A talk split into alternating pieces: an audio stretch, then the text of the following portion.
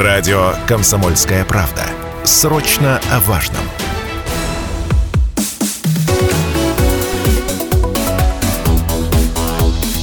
Тема дня. Здравствуйте, в эфире программа «Ваше право» и я ее ведущий Михаил Кузьмин. Уличных хулиганских нападений со временем поубавилось. Ну, по-моему, для всех это явно. При этом вопрос о том, как себя вести в случае, когда на вас напали, или вы вдруг видите, что совершается преступление на ваших глазах, что делать, не совсем понятно. А что такое пределы самообороны и то, как оценивают ситуацию нападения и защиты наши правоохранительные органы и суд, собственно, говорим сегодня с гостями нашей студии. В гостях у нас сегодня кандидат юридических наук, доцент кафедры уголовно-правовых дисциплин Института права, адвокат Вероника Денисович. Здравствуйте, Вероника. Здравствуйте. Адвокат коллеги адвокатов Центрального города Челябинска Сергей Сазанаков. Здравствуйте, Сергей. Добрый вечер. И программу сегодня вместе со мной ведет начинающий журналист Семен Денисович. Здравствуйте. Здравствуйте. Давайте начнем все-таки с того, а, больше ли, меньше ли становится вот э, тех самых э, уличных, может быть, хулиганских каких-то нарушений. Я бы не сказал, наверное, преступлений, то есть преступление еще установить, наверное, надо, угу. да. А вот э, нарушений здесь вопрос. А, ну вот, адвокаты, на ваш взгляд, как это сегодня работает? Может быть, это где-то за кадром просто мы не видим, да, но или все-таки действительно поубавилось? Ну, Давайте, Сергей, вас. Ну, хорошо. А, ну, в любом случае, конечно, если мы там будем сравнивать с какими-то с прежними э, неблагопри... неблагополучными там, временами, конечно, безусловно, на сегодняшний день э, все на улицах получше стало, это так. однозначно, да. Вот. Но имеет место быть все равно эти ситуации.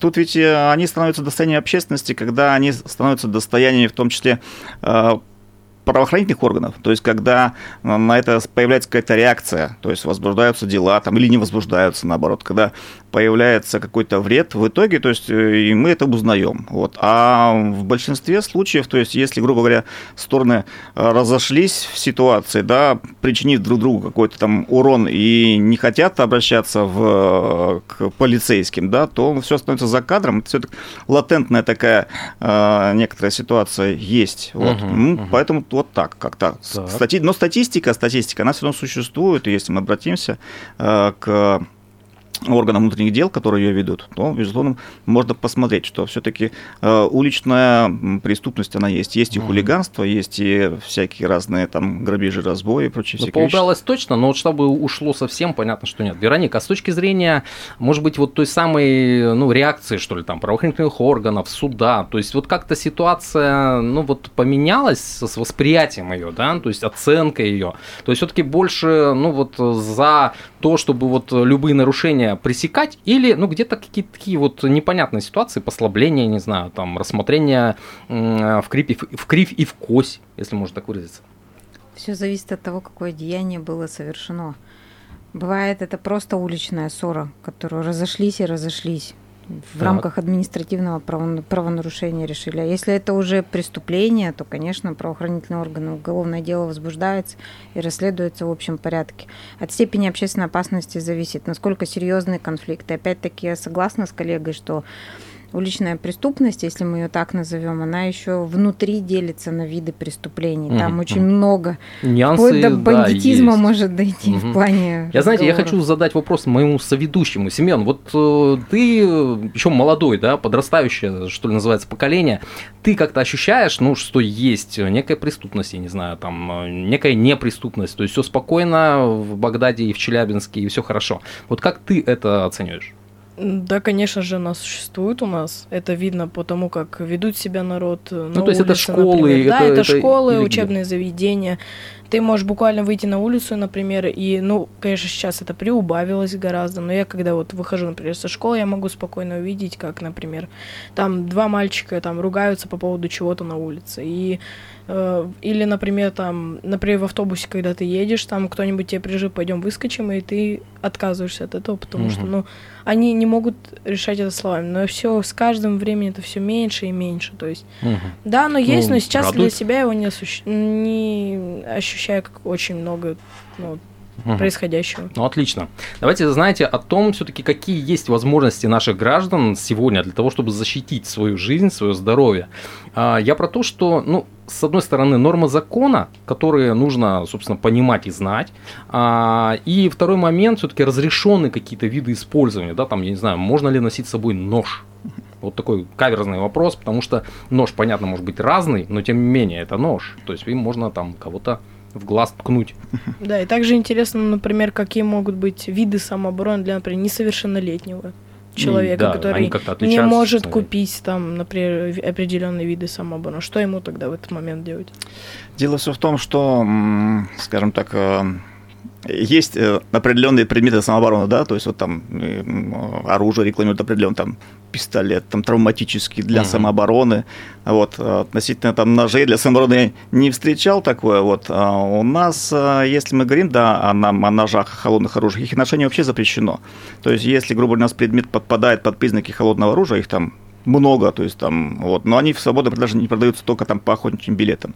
Все остальное, то есть там отвертка, там ножик, там порезать, там даже курицу там или хлеб, да, он не является холодным оружием. И у нас закон какой-либо ответственности за ношение этих предметов не э, предусматривает, но но, соответственно, всегда к вам будет вопрос, а зачем у тебя с собой нож, да, и этот вопрос будет к вам. То есть, несмотря на то, что вроде вы, казалось бы, жизнь свою защищаете, да, то на вас там нападают люди с арматурой, например, там, да, хотят вам э, голову там проломить, а вы там с, с ножом, да, и кого-то, не дай бог, не дай бог, вы там как-то задели там и причинили вред какой-нибудь, не дай бог. Вопросы будут. Вопросы, они прям будут очень-очень серьезные, потому что хулиганы, хулиганы, они разбегутся, угу. они на то и хулиганы хулиганы. Они априори, когда а, к вам какие-то претензии высказывают, они их высказывают противоправно, незаконно действуют. И они, естественно, не хотят встречаться с сотрудниками полиции. А вы, как обычный человек, вы останетесь там, будете угу. ждать. И когда приедут к вам сотрудники полиции, вас спросят, зачем у тебя был с собой нож. Так. И вам нужно будет очень и очень долго объяснять, месяцев 6-8, находясь под стражей, да, почему у вас с собой оказался. Но зачем вы его взяли с собой? Тогда да, смотрите, да. вот другой каверзный может быть вопрос. С собой, я не знаю, но не нож, там отвертка, и ткнул неудачно, неудачно ткнул а попал куда там э, не хотелось бы, да. И вот, э, да, приехала та самая полиция, ну вот вопросы и так далее. То есть, э, вот тогда отвертка это, ну явно не предмет там, я не знаю, холодного оружия, да. Вот тогда что причисляем и когда к холодному оружию, Вероника? То есть, я имею в виду, есть ли какие-то нормы прописанные, а с другой стороны, с точки зрения применения вообще, то есть, когда действительно и отверткой можно убить.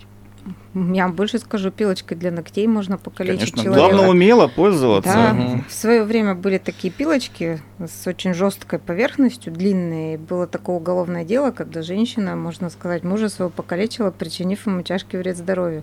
Есть такое очень безобидное для женщин, например, средство самообороны, называется газовый баллончик. И вдруг это к вопросу вот для несовершеннолетних ребенок в школу приносит, взял с собой, да? Взял с собой и взял от страха, например, как иногда ребенок поясняет, ну, например, взял от страха и распылил его с нарушением правил техники безопасности, и у соседа, у ребенка случается, например, астматический приступ. Ребенок, не дай бог, погибает – и тогда у нас последствия наступают уголовно-правового, гражданско-правового характера. Вот чем заканчивается использование подобного рода средств в неумелых руках и без соответствующего разрешения, без соответствующего инструктажа. Речь идет не о том, что мы используем предмет в качестве оружия, орудие, а о тех последствиях, которые наступают для человека, который mm. пострадал. То есть право на оборону – это Конституцией разрешенное право защищать себя. Человек имеет право защищать себя, он и должен защищать себя. Любыми средствами причем. Да, ну, причем да. даже если он просто может оттолкнуть, э, закричать, убежать, как, например, в фильме хорошем называется угу. «Форест Гам», «Форест, беги». То есть ага. это тоже способ его защиты, но он не причинял никому боль, он убегал. Но если эта боль больше, этот ущерб больше, это превышение пределов обороны. И угу. естественно, что начинает следствие а, обоснованно предъявлять претензии уже к обороняющемуся. И вот тут уже работает юрист, работает правоохрана по полной программе. никто не будет по-хорошему спрашивать, а ты осознавал в тот момент, mm-hmm. вот, вот оно самоотношение а, правомерности нападения и защиты. В это время человек не понимает, где и как Угу. Где не больше, где отчет, меньше. Так, ну, а тогда если есть следующий вопрос, то есть, например, вот так вот случилось то, что, например, подросток там не, ну, без разницы какого возраста, распалил перед собой баллончик после, например, угрозы от одноклассника, например, угроза от старшего лица, то если он уже уж э, распылил его, то какие все-таки будут последствия после этого? Тем какие более, они да, могут если быть? Какие они могут быть серьезные? Случилось. Ведь он же несовершеннолетний все-таки, то есть там, например, его же не могут прям, ну... Взять и в тюрьму посадить. Ну, например, да. Не, ну, почему не могут? Почему не могут? Могут, конечно, могут. могут. Нет, у нас есть возраст уголовной ответственности. А, он законом предусмотрен, с 14 лет по тяжким, особо тяжким преступлениям, пожалуйста, тюрьма всегда открыта, их нельзя совершать любым лицам. Вот вопрос весь, на самом деле, он в другой. А, в другом стоит, что в ситуации, в когда человек оказывается в стрессовой, да, в ситуации нападения, то ему самому очень сложно определить соразмерность э, тех действий, которые он принимает. Конечно, это же реакция. Да, по потому сути, что, то есть, угу. в итоге, ну, давайте представим там, не знаю, ситуацию гипотетическую, хотя у нас там практики угу. там миллион существует угу. там вариантов. Э, темной ночью в каком-нибудь там одним из наших районов, любимого нашего города, к вам неосвещенным подойдут несколько человек и спросят, ты откуда вообще, и с кем ты, и mm-hmm. что ты вообще, кто ты по жизни, да, у вас первая мысль, что, видимо, какие-то негативные последствия ну, вас да, ожидают. Не просто так подошли. Не просто так подошли, потому что просто так у нас как люди не подходят. Ну, угу. такая традиция у нас в обществе существует. И, естественно, любые претензии э, нормальный мозг начинает просчитывать самые плохие ситуации и готовиться к самому плохому. И Конечно. в этой связи человек э, ситуацию он может неправильно воспринимать. Гипертрофирует. Да. да. Угу. Вот для этого у нас, собственно, как бы он э, Верховный суд предусмотрел своим знаменитым пленами о необходимом уровне, в состоянии мнимой обороны. То есть, когда человек, э, исходя из ситуации, вот он так может подумать. И, в принципе вред, который он причиняет, пусть даже не соразмерный, он тоже не должен наказываться. Вот я к чему это все сказал. А на самом деле проблема существует у нас в первую очередь не потому, там, можно человеку защищаться или нельзя человеку защищаться, там, можно там, с собой отвертку носить или нельзя отвертку носить. У нас существует определенное отношение правоохранительных органов к человеку как априори виноватому. Давайте сделаем небольшую паузу, после чего продолжим. И мы продолжаем говорить о том, что такое необходимая самооборона, теория против практики. Тема сегодняшней нашей программы.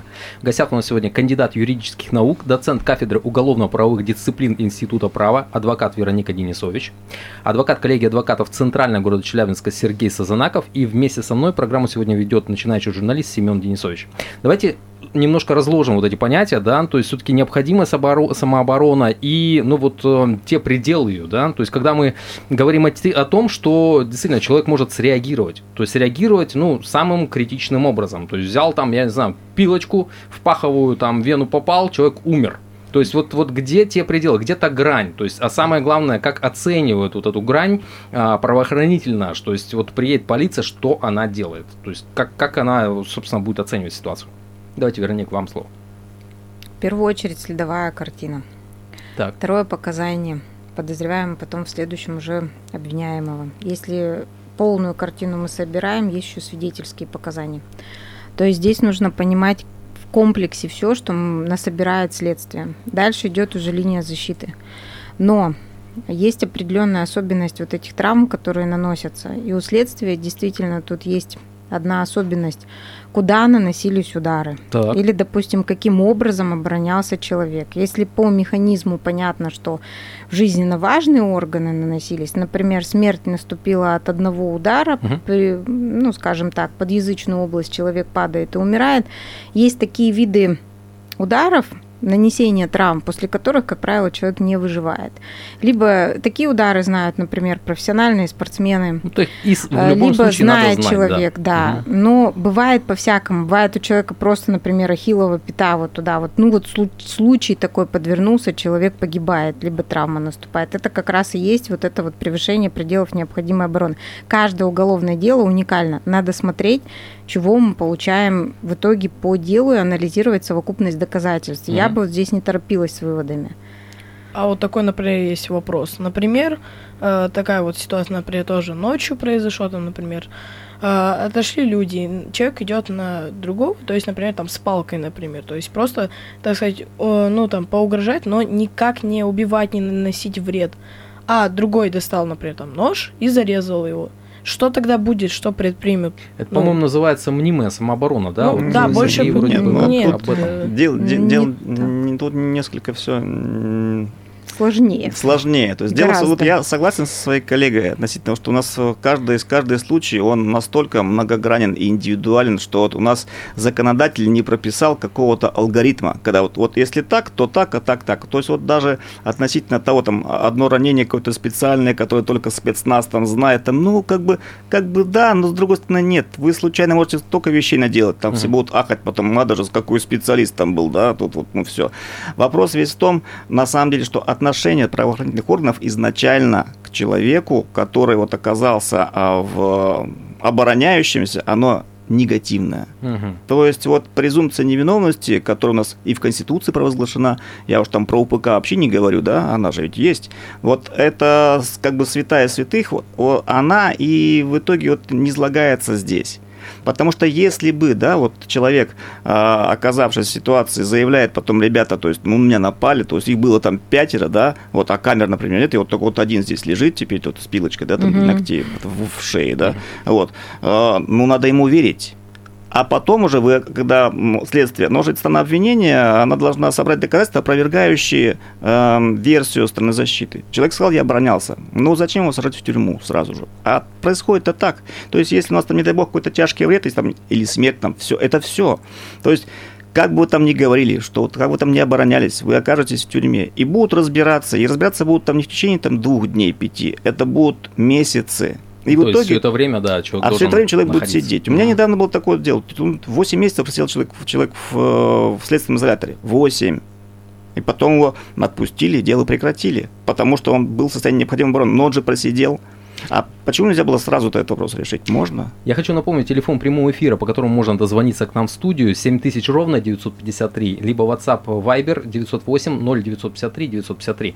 А, хочу, знаете, вот коснуться такого момента, когда, ну, без э, предметов э, самообороны, да, то есть не всегда у нас оказывается там что-то под рукой для того, чтобы, ну, там ударить, нанести какую-то травму. А, смотрите, есть, ну, что называется, действительно удар – да, то есть человек там занимается, знает, как ударить, и, собственно, нанес тот самый удар, и смертельный. Вот это что? То есть э, будет ли это тоже самооборона, которую нужно как-то рассматривать э, при участии там э, посторонних лиц, я не знаю, посторонних предметов, или это, ну, как бы вот действительно больше принимается как, ну, вот случайность, которая привела к такому исходу, причем человек явно оборонялся. Вероник, ваше мнение? Все зависит от мнения суда.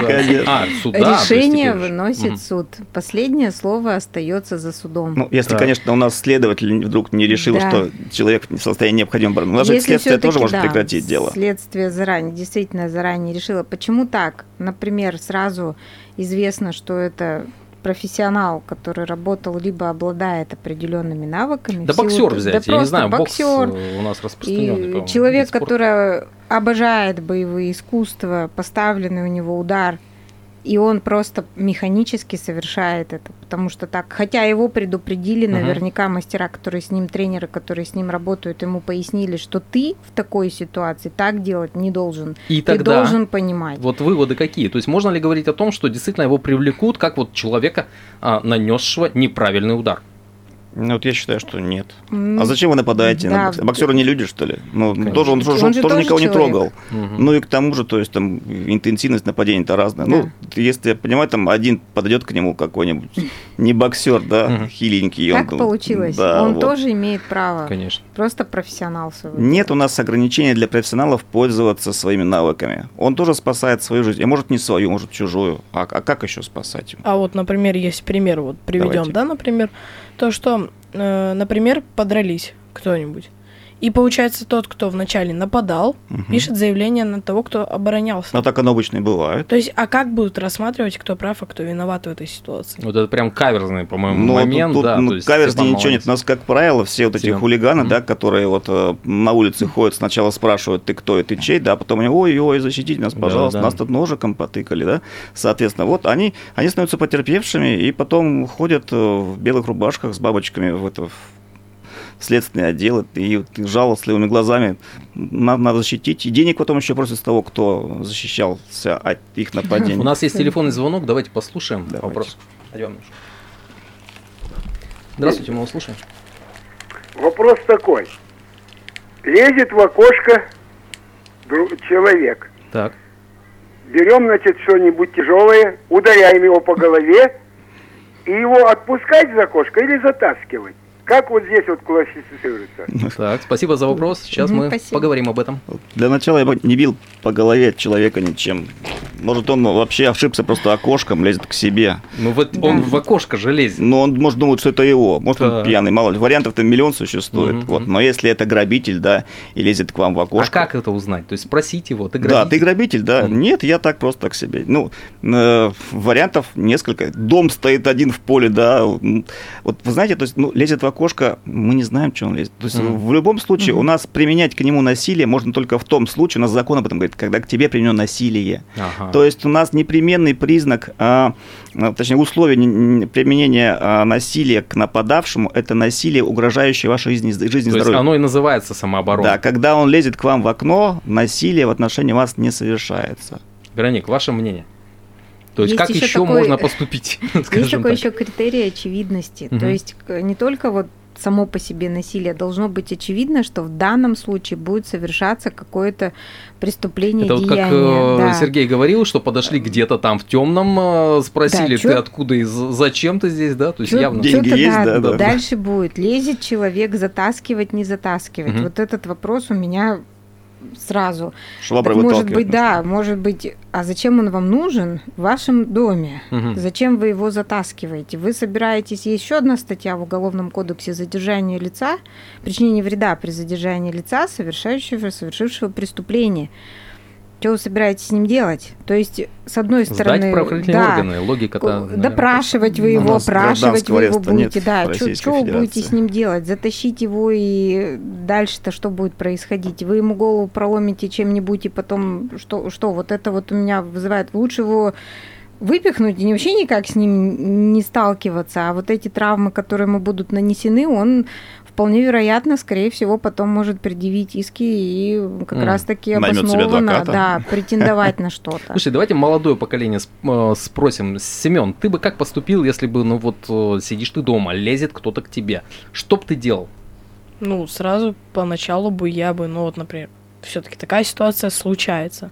Во-первых, я бы как часто, можно часто. быстрее. Сижу дома. Ну, например, да. Мы же берем, например. Угу. Например, ну вот я выбежал бы сначала из квартиры. Я так. бы сначала позвонил, например, там. Сейчас у нас много есть служб, которые могут приехать экстренно и потом э, сообщить там соседям о том, uh-huh, то, что uh-huh. вот ко мне кто-то лезет, будьте внимательны за своими квартирами. То, что Слушайте, здравая, по-моему, здравый подход у Смена человека. растет хорошая да. у нас. То есть э, хочу, знаете, вот да, э, по поводу все-таки потом э, мнимой обороны. То есть это мнимое, не мнимое. То есть вот об этом поговорим дальше. Сейчас у нас небольшая пауза, после чего продолжим. И мы продолжаем говорить о том, что такое мнимая самооборона, а где она настоящая. Собственно, теория против практики. В гостях у нас сегодня кандидат юридических наук, доцент кафедры уголовно-правовых дисциплин Института права адвокат Вероника Денисович, адвокат коллеги адвокатов Центральная города Челябинска Сергей Сазанаков. И вместе со мной сегодня гостям вопросы задает начинающий журналист Семен Денисович. Давайте начнем сейчас с того, что все-таки мнимая самооборона – это что? То есть вот такое понятие, по большому счету, оно какое-то такое немножко странное, да, ну, но при этом а, давайте сначала примем звонок, послушаем. Так, ну давайте продолжать. То есть звонок у нас сорвался, к сожалению. Возможно, перезвонят. А, давайте все-таки про мнимую самооборону. То есть это что и про что? Вероника, ваше мнение? То есть ваша, Мнимая быть, самооборона – это тогда, когда человек предполагает, что ему будет причинен ущерб, но в реальности ущерб, ущерб вред, вплоть до смерти. Но его это та самая реакция, да. что ли? Это угу. его представление, только в его голове. Но реальная картина, если бы мы сейчас представили, что мы смотрим кино, в котором происходит вот эта ситуация, ему это не угрожает. Просто его тревожность, его состояние, его внутреннее напряжение, реальность картины ему создало это отношение, эту картину. Вот, а вот, например, простой да. пример, да, угу. то есть вот э, к вам подходит человек и голове представляет игрушечный пистолет, но вы не знаете, что он игрушечный. Так. Жизнь или кошелек, а вы там ножом ткнули его и убили его, да, то есть, соответственно, угу. вам ничего не угрожало. То есть, но вы реально воспринимали этот предмет как реальный пистолет, который вас лишит жизни в итоге. То есть, Слушай, вот, ну вот, это вот там, вот прям пример, тема, да. То есть, оборона. У нас все-таки звонок есть, мы его послушаем. Угу. Добрый день, говорите. Здравствуйте. А, скажите, пожалуйста, вот говорят, пострадавший виноват и стал э, психически больным. Вот такой случай. Сосед э, в подъезде без свидетелей женщину э, бил головой об лестницу каменную, потом сбросил вниз. А и, и все отказывались э, признать вот это вот как. И угу. что, что? Спасибо большое за вопрос. Сейчас поразберемся с вашим случаем, да. Так, ну вот смотрите, получается психически больной, да? То есть здесь э, сразу. Психически наверное... больной не субъект. Так. У нас э, субъектами являются только вменяемые лица. То есть, если гражданин э, душевно болен и есть соответствующее заключение экспертизы судебно-психиатрической, которая говорит о том, что он не руководит своими действиями э, и не понимает их значения, он не будет нести уголовную ответственность. Его в тюрьму никто не посадит. Но, Смотрите, да, да, но да, он будет вот изолирован от общества все равно. То угу. есть, если он представляет опасность для окружающих и себя в том числе, то есть он будет находиться в специальных учреждениях, под охраной также. Смотрите, я про то вот еще, когда вот, например, психически больной человек, а у него бывает, что называется, да, те самые вот выходы из э, нормального состояния, и вот э, тогда он может наносить какую-то травму там и так далее. Но он не всегда такой. А можно ли ссылаться на то, что да, у него там есть справка от врача, что вот он бывает периодически э, на таких лечениях, и тем самым прикрыть свое вот это правонарушение, естественное правонарушение? Что здесь, Вероника? Есть разные состояния. Есть состояние ограниченной вменяемости. То есть тогда, когда человек в целом нормален, но перед периодами у него случаются обострения. Когда, на какой период упадет вот это вот преступление, правонарушение, никто не знает. У человека действительно диагноз. К сожалению, никто не застрахован. Ни я, ни вы, никто, ни ребенок не застрахован от того, что где-то рядом пройдет человек с какими-то э, вот такими вот отклонениями, да. скажем так. Другой вопрос, что вот в приведенном примере, что психически больной покалечил женщину, и никто не стал нести за это ответственность. Есть в Уголовном кодексе предусмотренные медицинские меры медицинского характера, применяемые к таким людям. Мы их не можем наказывать, но лечить государство и Обязано, будет в этом да? случае, угу. конечно. Лечить есть, и ограничивать. И их ограничивать в их в свободе. То есть, чтобы они расходились по всей стране, такого, конечно, нет. Но это больной человек, которому нужно относиться внимательно. Угу, Но на лбу у них ну вот если конечно, жестко так конечно. сказать, это не, не написано. написано да. Давайте вот э, все-таки про меры, да, то есть поговорим. Смотрите, вот, допустим, э, совершилось э, то самое негативное явление, а, есть пострадавшие, причем сильно пострадавшие. То есть, а, как вот Сергей сказал, это все достаточно долго расследуется, исследуется и так далее. То есть, вот можно ли как-то эту ситуацию ускорить, я не знаю, там предоставить какие-то сведения с камеры, еще с кого-то, то есть помочь следствию разобраться качественно и быстро, самое главное. Нет, ну, конечно же, то есть следствию помочь э, нужно в некоторых случаях даже, чтобы разобраться, но... Что можно, что нельзя. Но есть, нет, есть, можно все. У да. нас э, закон не ограничивает сторону защиты в представлении доказательств, главное, чтобы они были добыты законным путем. Вот. Э, но надо понимать, что есть объективные вещи, да, ну, вот самое простое, то есть если у нас, не дай бог, явилась эм, результатом этого вот конфликта смерть человека, да, надо понимать, что будет проводиться судебно-медицинская экспертиза, экспертиза, а это не один день. То есть это, это месяц, да, потом есть там биологические всякие разные ситуационные. То есть сами по себе экспертные исследования, они в принципе занимают очень много времени. Но по закону об экспертизе, то есть на 15 дней только делается. Это, это минимальный срок. Mm-hmm. Вот, и в итоге, в итоге мы все равно объективно вынуждены ждать э, мнения экспертов. Вот. Но я призываю это к чему?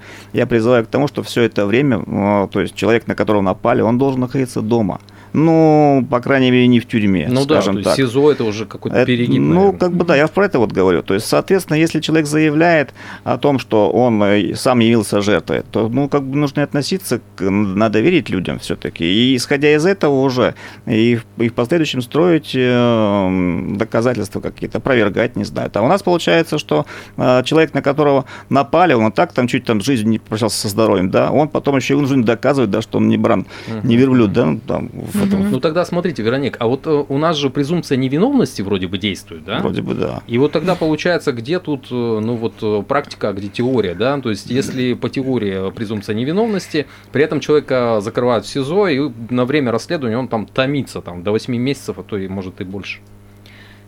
Презумпция невиновности – это декларированный принцип. Так. Мы это типа мы хорошие, мы так делаем, да? За Но... человеком, пока его... Так должны делать. Да, мы должны признать то, что пока его виновность не будет доказана в суде, мы не можем считать его виновным, ну, грубо говоря, в совершенном преступлении. Другое дело, что это надо доказывать, а в процессе доказывания мы должны ограничить общение человека, представляющего угрозу, с этим обществом. Поэтому избирается мера пресечения. Люди же разные. Угу. И есть люди, которые совершают умышленные преступления, в данном случае преступления в необходимой обороне. Человек все равно защищался, реакцию какую-то проводил. И здесь действительно разницу надо видеть. Но практика-то она общего характера. Индивидуальность это для нас, для защитников. Для нас каждый подзащитный индивидуален. Каждый угу. доверитель в гражданском процессе тоже индивидуален.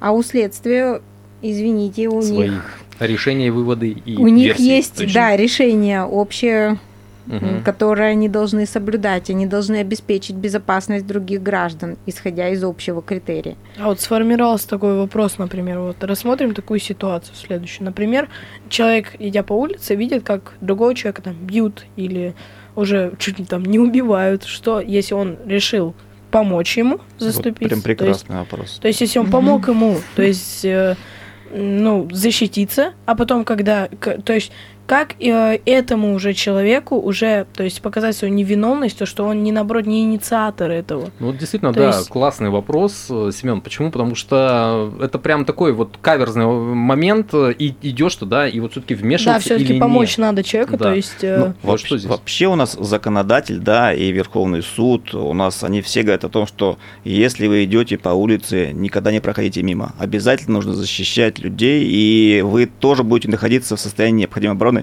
вы ответственности не будете подлежать. Угу. На практике это все совсем не так. А вот да. как, например, если подросток... На, на практике, на практике угу. будет все печально. К сожалению, я вынужден констатировать. То есть последние приговоры об этом очень красноречиво говорят.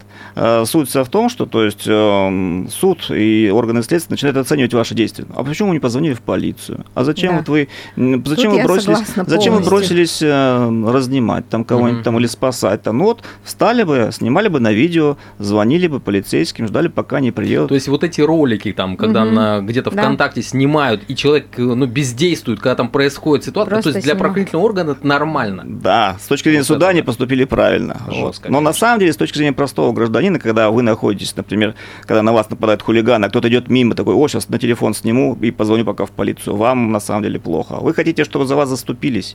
И, за, и закон, и Верховный суд говорит, что да, заступаться нужно. И закон вам гарантирует вместе с нашей высшей судебной инстанцией, что вы не подлежите ответственности уголовной. И потому что вы тоже находитесь в состоянии необходимого уровня. Вы э, спасаете другого человека, потому что ему причиняется вред его здоровью и жизни. Mm-hmm. А как оборонять обороняющемуся, ну, то есть минимализировать негативные последствия после того, как он помог. То есть, например, э, все-таки посчитали то, что он не там не помогал, а инициатором был. Как ему все-таки в этот момент доказать, и... что он не вербовал? Да, ну даже и доказать и именно минимизировать негативные угу. последствия. Я прям не хочу расстраивать вас.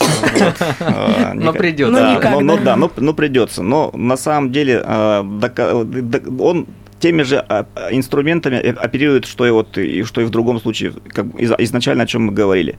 То есть все так же. То есть доказать, что ты кому-то помогал, или доказать, что на тебя нападали, и ты спасался, это одно и то же, соответственно.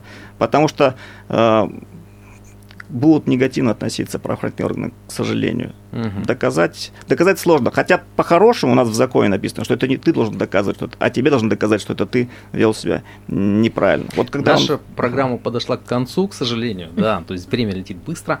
Спасибо вам, что пришли. Спасибо, что Спасибо. полезную Спасибо. информацию нам дали. Всего доброго, до свидания.